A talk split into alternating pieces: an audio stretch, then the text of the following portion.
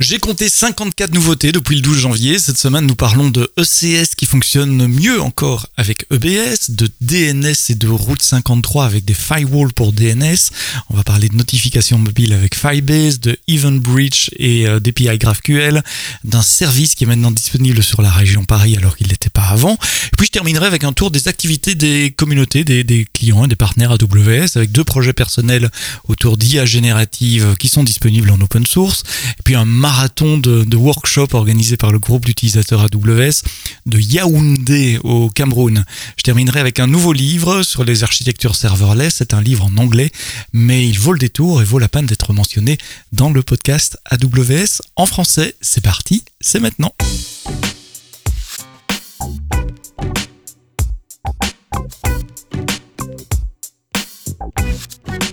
Bonjour, bienvenue, merci euh, d'être fidèle au podcast AWS en français tous les vendredis matins, une semaine sur deux, un récapitulatif des dernières euh, nouveautés euh, depuis euh, les, deux dernières semaines.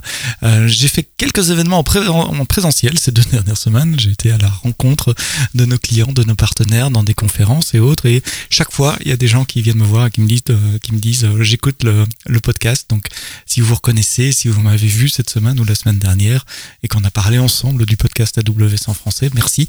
Merci à vous. Et puis passez le message, parlez-en à vos collègues, à vos amis, à votre famille autour de vous pour augmenter encore la base d'auditeurs du podcast AWS en français qui est disponible, vous le savez, dans toutes les bonnes plateformes, les bonnes applications de podcast que j'ai l'habitude, comme j'ai l'habitude de le dire. Il y a deux semaines, je venais de terminer l'enregistrement du podcast et paf, on annonce une nouveauté euh, qui, aurait valu d'être mentionnée il y a deux semaines. Mais bon, voilà, je venais de terminer l'enregistrement. Et donc elle a attendu deux semaines, c'est pas nouveau nouveau, ça fait deux semaines que c'est là, mais c'est la possibilité pour euh, vos, services, vos containers qui tournent dans Amazon ECS de s'attacher maintenant à des volumes Amazon EBS. Alors vous allez me dire à quoi ça sert? Parce que quand vous déployez des containers sur Fargate euh, ou sur euh, ECS avec EC2, vous avez déjà du stockage, vous avez du stockage éphémère, celui qui est disponible sur les instances EC2 sous-jacentes jusqu'à 20 gigabytes. Vous pouvez aussi avoir un stockage partagé pour votre cluster ECS, euh, par exemple un file system ZFS où tous les pods peuvent aller euh, lire et écrire, euh, j'allais dire en même temps, mais enfin quasiment. Mais parfois vous avez besoin d'un file system hautement performant, à bas coût, qui ne doit pas nécessairement être partagé entre les différentes tâches, donc les différents, différents pods, comme on dit dans le monde de Kubernetes, les différentes instances de containers. Et donc maintenant, dans le service OCS, vous pouvez, quand vous configurez une tâche, vous pouvez dire je vais y attacher un euh, volume euh, EBS, donc du block storage, euh, de manière à donner un, un, stockage à très très faible latence et haute performance au sein euh, même d'une euh, availability zone. C'est mon collègue Shani Yoon qui a écrit le blog post de lancement. Comme d'habitude dans les blog posts, on vous explique comment ça marche, on vous montre avec des screenshots comment vous pouvez configurer ça euh, dans la console. C'est extrêmement simple, ça fait partie de euh, la définition euh, des tâches dans ECS. Il vous explique aussi ce qui arrive du volume une fois que la tâche s'arrête. Et je vous mets comme d'habitude le lien vers le blog post en anglais dans les notes de ce podcast. EventBridge supporte AppSync comme un target. Alors, ça veut dire quoi? EventBridge, c'est le service serverless qui permet de, router des messages, donc de connecter différents systèmes, de, réagir à des événements finalement.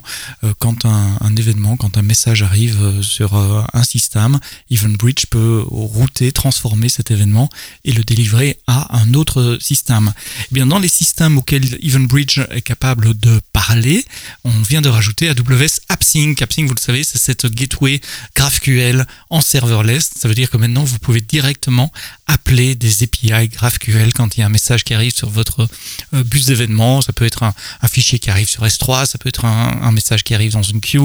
Euh, voilà, ça, ce sont des exemples de déclencheurs de, messages dans, dans EventBridge. Et j'aime imaginer tout ce qu'on pourrait faire si on peut appeler des, API GraphQL à partir de là. Tout ça en serverless, évidemment. Je vous mets les liens vers le, What's New et vers la documentation qui vous permet donc maintenant d'appeler euh, des API entièrement managés GraphQL à partir d'événements dans EventBridge. Un firewall pour les DNS. Alors je connaissais le firewall réseau, le firewall applicatif, le, WAF, le Web Application Firewall. Maintenant il y a un firewall pour les DNS également. Dans Route 53, un nouveau service entièrement managé de, firewall qui permet de bloquer certaines queries pour des domaines. Donc si vous avez un client euh, malicieux dans votre compte ou mal configuré qui fait des requêtes DNS à votre résolveur euh, Route 53 dans votre VPC, mais des, requêtes qui concernent euh, des domaines externes, eh bien Route 53 peut, comme tous les DNS d'ailleurs, faire suivre la requête pour obtenir la, la résolution de votre query. Il y a des queries qu'on aimerait bien filtrer, qu'on aimerait bien ne pas laisser sortir de notre VPC, et donc vous pouvez maintenant définir des règles de firewall sur le type de queries qui euh, peuvent être filtrées au niveau de route 53 pour qu'elles ne soient pas euh, suivies vers euh, l'extérieur. Par exemple, des, des queries QNAME ou, ou, ou QType pour, par exemple, filtrer des domaines à, réputation douteuse, ou vous pourriez filtrer toutes les requêtes sur des queries TXT. Vous savez, TXT, ce sont ces, ces, ces records de DNS qui contiennent juste du texte, qui peuvent être utilisés parfois pour des, des activités euh, malicieuses, pour de l'infiltration, du tunneling, ou des choses comme ça. Donc vous avez maintenant la possibilité de bloquer ce genre de, de queries euh, sur votre résolveur Route 53 dans votre VPC. C'est un firewall pour DNS. Si vous développez des applications mobiles, vous avez probablement des push et vous utilisez peut-être sur AWS Amazon SNS, euh, Simple Notification Service. Vous savez, ce service one-to-many pour délivrer des messages à, beaucoup de, targets, beaucoup de, systèmes qui se sont enregistrés sur un sujet pour recevoir vos notifications.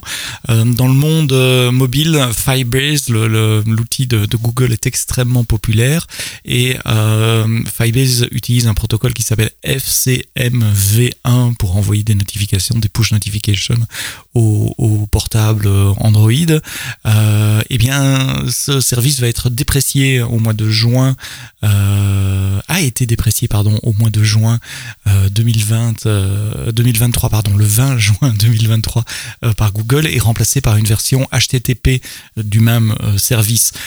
donc si vous utilisez le legacy FCM protocole de, Google pour envoyer des, push notifications à vos mobiles sous Android, il est temps de migrer à la version HTTP et c'est ce que supporte maintenant Amazon SNS. Donc SNS supporte FCM, le, protocole qui permet d'envoyer des notifications euh, pour les applications mobiles Android euh, avec Firebase, la version HTTP de ce protocole.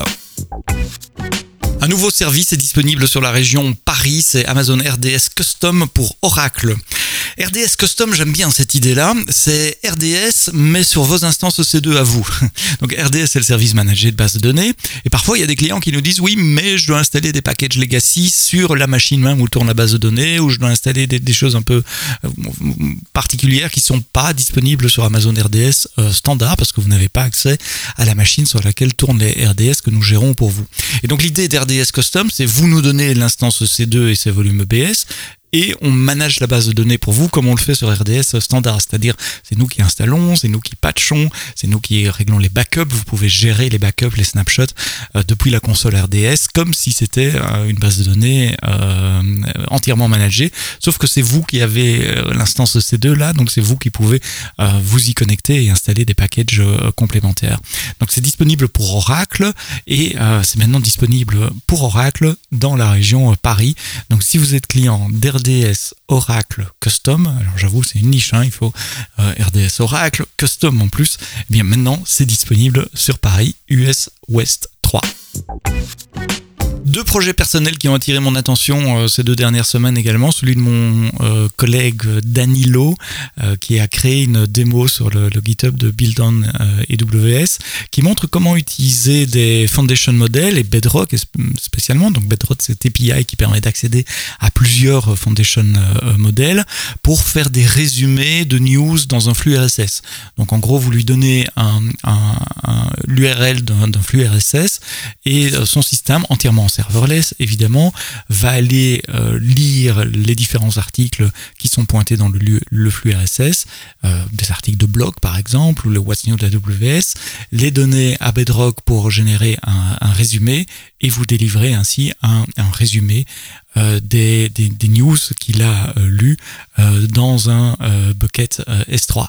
C'est basé sur Lambda, sur EventBridge dont on vient de parler dans, dans ce podcast. il y a un peu d'S3, évidemment il y a Bedrock pour faire la partie résumé et vous pouvez l'essayer et le déployer vous-même sur votre compte. C'est écrit en Python et dans le README il y a toutes les instructions de customisation, de déploiement si vous avez envie de voir comment ça marche, surtout d'aller voir le code, comment est-ce qu'on résume des articles avec Bedrock et avec un modèle euh, de fondation sur Bedrock, ben, vous pouvez vous inspirer du, du projet de Danilo. Un autre projet similaire, parce qu'il utilise Bedrock également, c'est un, projet d'un euh, AWS Hero qui s'appelle Luc Van Donkersgoed euh, de tête, j'espère que je vais pas écorché son nom, qui travaille à la poste hollandaise et qui a euh, développé un site web qui s'appelle aws-news.com, aws-news.com, qui euh, collecte des news AWS. Alors ça peut être le flux RSS du What's News, ça peut être les blogs AWS, etc.